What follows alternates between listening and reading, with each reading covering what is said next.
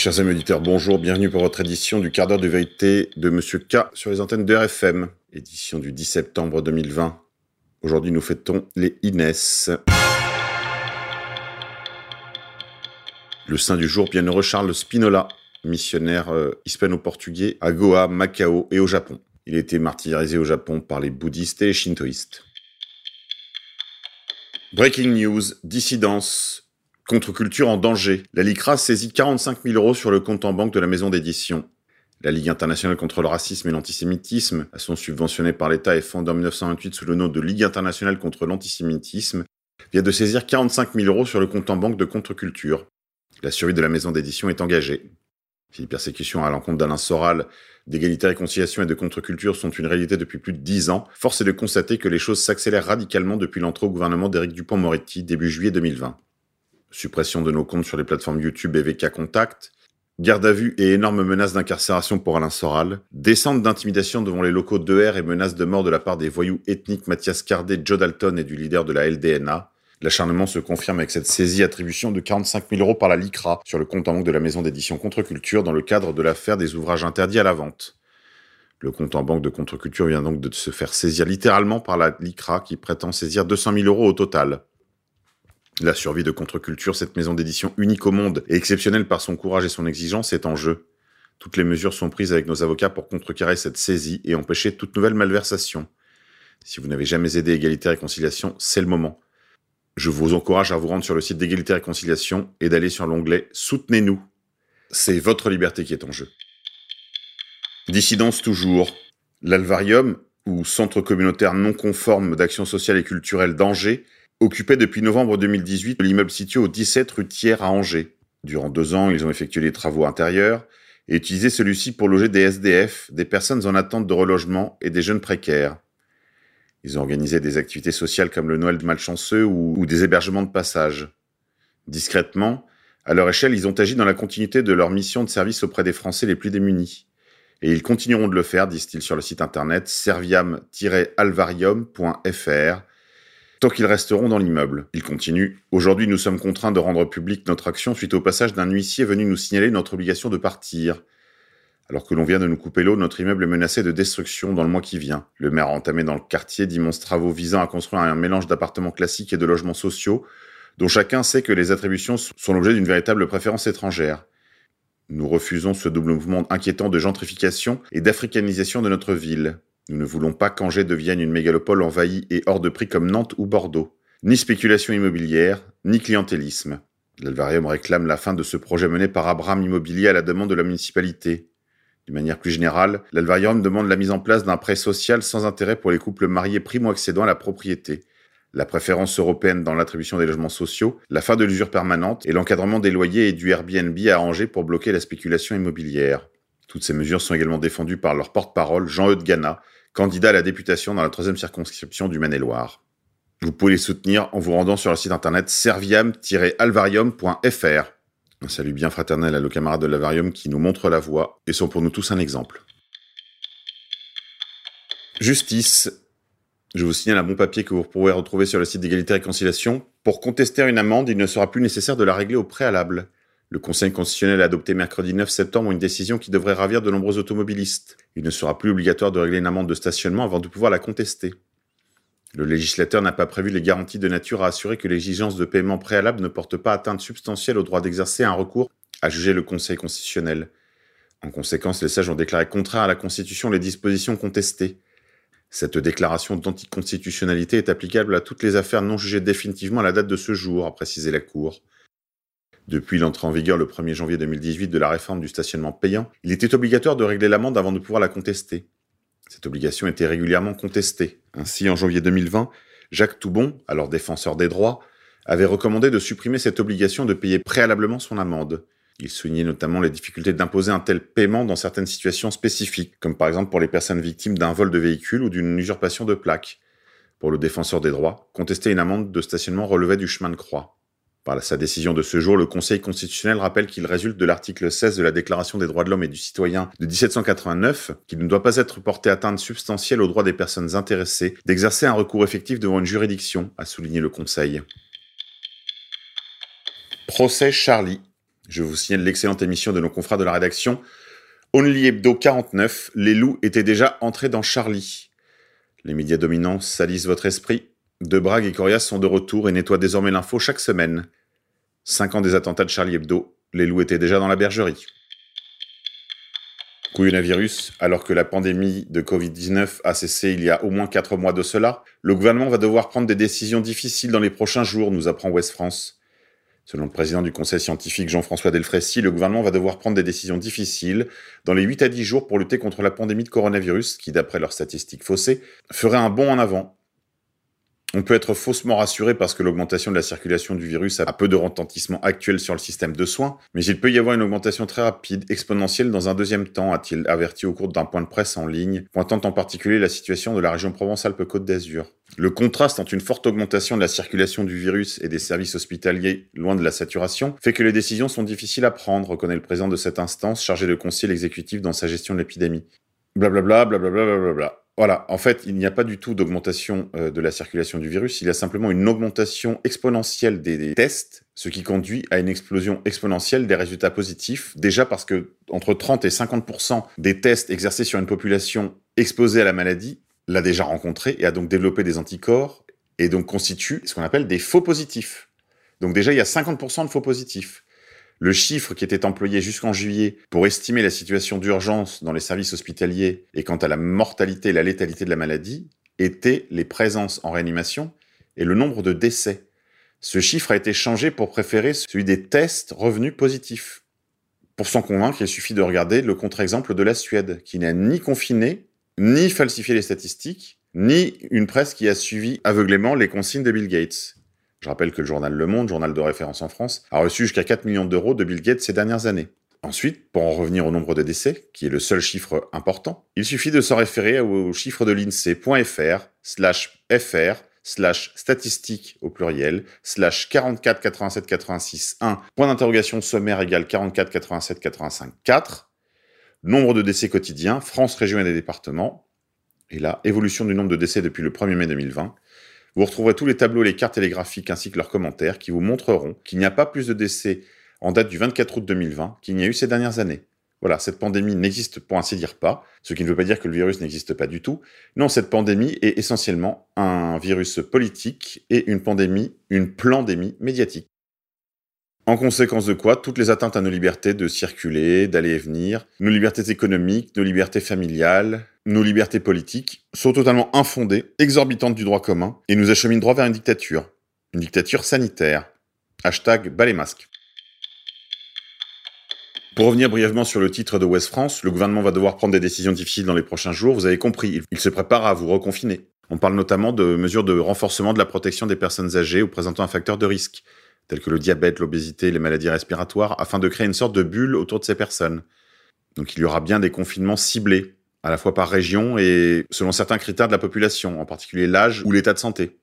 Dans certaines régions, on parle de mesures contraignantes pour la période d'isolement des malades et des contacts, a estimé le professeur Delfrécy, même si ce n'est pas la voie privilégiée pour l'instant par le conseil scientifique. En revanche, les mesures de type fermeture des bars ou interdiction des grandes manifestations, ce n'est pas ce qui résoudra le problème, a-t-il jugé.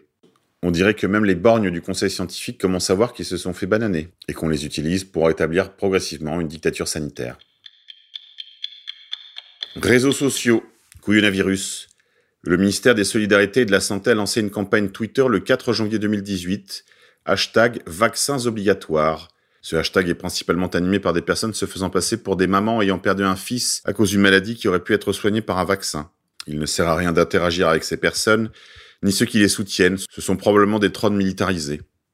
En revanche, il peut être utile de coloniser ce hashtag gouvernemental associé avec nos hashtags Stop dictature sanitaire, Novax et Balémasque. Restez courtois, mais allez-y les tweetos, on colonise ce hashtag Vaccins obligatoires. On y va avec tout nos contenus. On reste bien focus sur les trois hashtags Stop dictature sanitaire, Novax et Balémasque. International. Brexit. Boris Johnson tourne le dos à certains engagements pris avec la cabane euromondialiste de Bruxelles. En présentant un projet de loi qui viole le droit international, le Premier ministre cause une bronca en Europe et choque au sein même du Royaume. Les membres du gouvernement britannique reconnaissent publiquement et sans qu'ils s'apprêtent à violer le droit international. La perspective d'un Brexit no deal grandit. People, le magazine People Gala nous apprend que Geoffroy Lejeune, patron de la rédaction de Valeurs Actuelles, et Marion Maréchal Le Pen sont des amis proches. Geoffroy Lejeune, nouvelle recrue de Cyril Hanouna, vous voyez un peu le niveau, et un intime de Marion Maréchal, la nièce de Marine Le Pen, qu'il connaît depuis l'adolescence. Comme le monde est petit, en cette rentrée, Cyril Hanouna a recruté deux petits nouveaux pour son émission Balance ton poste. Il s'agit de Geoffroy Lejeune et la journaliste Rokaya Diallo. Ce dernier est le directeur de rédaction du magazine Valeurs Actuelles depuis 2016. Celui dont le frère Bastien travaille aussi en tant que rédacteur en chef pour Valeurs Actuelles est un intime de Marion Maréchal Le Pen. Je la connais depuis que j'ai 16 ans. C'est une de mes amies les plus chères, confie-t-il à nos confrères. Néanmoins, Geoffroy Lejeune assure que son magazine n'est pas au service des idées défendues par sa copine. Un journaliste raconte pourtant sur le site internet du média que la proximité de Geoffroy Lejeune avec Marion Maréchal Le Pen peut causer des frictions en réunion de rédaction. Il veille sur elle comme un agent veille sur son étoile. Le journal Le Monde confirme en effet qu'au sein de la rédaction, on préfère Marion à Marine. C'est d'ailleurs dans les colonnes de Valeurs Actuelles en mai 2017 que la jeune femme annonçait renoncer à ses mandats en politique. Je vous le dis, Marion Maréchal Le Pen, c'est la princesse des cucks. Cuck pour euh, servateur ou candole servateur si vous préférez en français. Justice. L'homme qui a insulté et filmé Éric Zemmour dans la rue jugé pour menace. Son procès correctionnel se tenait ce mercredi. Tournée le 30 avril dernier dans une rue du 9e arrondissement de Paris, la vidéo dérangeante a été mise en ligne sur les réseaux sociaux où elle était aussitôt devenue virale en raison de la personnalité de la victime. Le très clivant Éric Zemmour, journaliste et éditorialiste, autant admiré que détesté, condamné définitivement pour provocation à la haine raciale en 2019, suite à des propos sur les musulmans. Le procès de Medica, 28 ans, se tenait devant la 10e chambre correctionnelle du tribunal judiciaire de Paris, une audience à laquelle le polémiste Zemmour n'est pas venu assister. L'identification de l'homme n'avait pas traîné à partir d'une capture photo de la vidéo, les policiers avaient fait une recherche faciale dans le fichier de traitement des antécédents judiciaires, ou TAGE. Le logiciel s'est arrêté sur la photo de Medica, soupçon conforté par sa présence sur les lieux et à l'heure des faits, comme l'ont révélé les investigations téléphoniques, qui ont aujourd'hui remplacé, pour ainsi dire, la police judiciaire, ce qu'on appelle les fadettes, ou le bornage. Le suspect n'a pas cherché à se cacher, au contraire. Le jeune homme a posté une autre vidéo sur les réseaux sociaux reconnaissant être l'auteur de l'agression verbale et exprimant des regrets de l'avoir commise. En garde à vue, Medica avait indiqué avoir voulu faire le beau. Medica a assuré lors de son audition avoir pris conscience que son geste avait pu être ressenti comme de la violence par Eric auprès de qui il s'est excusé. Il a contesté en revanche l'avoir menacé en répétant un petit doigt, seulement animé d'une volonté de l'humilier. Quant au crachat, il l'a inventé. Patrimoine. Dans le Morbihan, une œuvre constituée de ronces exposée dans une chapelle a été détruite. La chapelle des ronces, installée dans la chapelle de la Trinité au sein du domaine Kerguéhenec dans le Morbihan, à Bignan, a été détruite L'œuvre présentée dans le cadre du festival L'Art dans les chapelles avait fait l'objet de critiques sur les réseaux sociaux. Des ronces dans une chapelle désaffectée. Installée depuis juin dernier dans la chapelle de la Trinité au sein du domaine de Kerguéhenec, dans le cadre de L'Art dans les chapelles, l'œuvre de l'artiste Eric Samak a été détruite, probablement dans la nuit du dimanche 6 au lundi 7 septembre 2020. On est abasourdi, réagit Eric Sucher, directeur artistique du festival estival. La chapelle des Ronces, l'une des 15 installations de cette édition 2020, visait à réhabiliter cette plante sauvage mal aimée. L'œuvre qui aurait pu rester visible jusqu'à la mi-octobre a été détruite. À la place, les bastins qui protégeaient les bas des murs ont été disposés en forme de croix dans le cœur de la nef, ainsi qu'à l'extérieur. Les ronces ont été arrachés et sortis de la chapelle et le système d'arrosage a été cassé. Sur les réseaux sociaux, certains avaient appelé à la destruction de l'œuvre avec sécateurs et chalumeaux. On n'a pas cru que ces menaces étaient sérieuses. Le département, propriétaire depuis 1972 du domaine de Kerguéhenec, avait lui-même reçu un courriel indiquant que si l'œuvre n'était pas enlevée, elle serait détruite.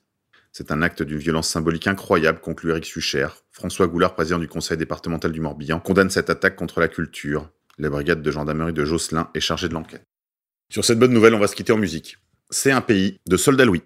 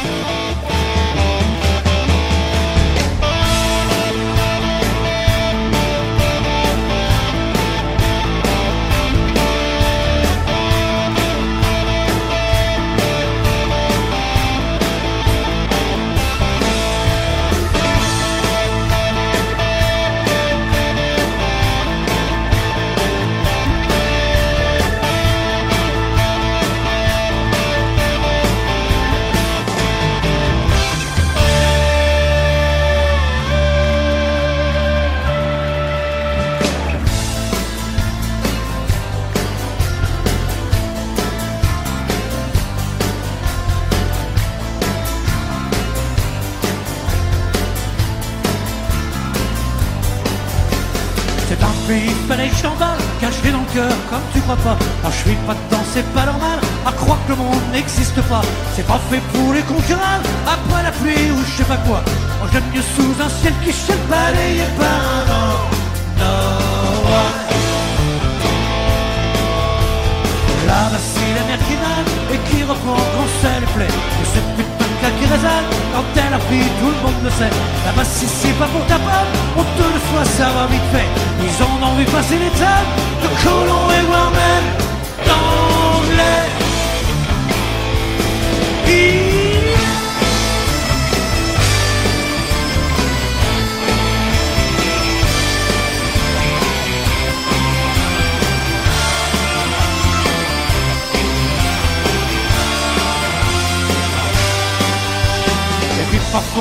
Violence qui fait lever le poing sur la place.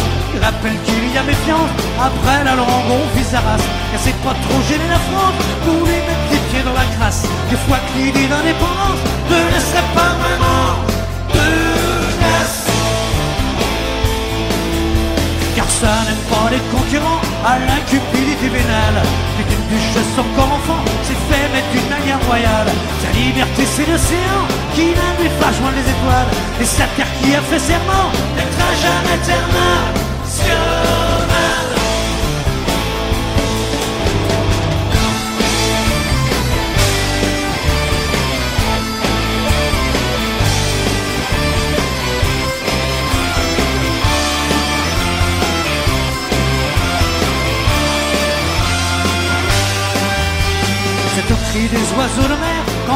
Près du rivage j'ai compris qu'il y a l'enfer, mais que ça vaut toujours mieux qu'une cage.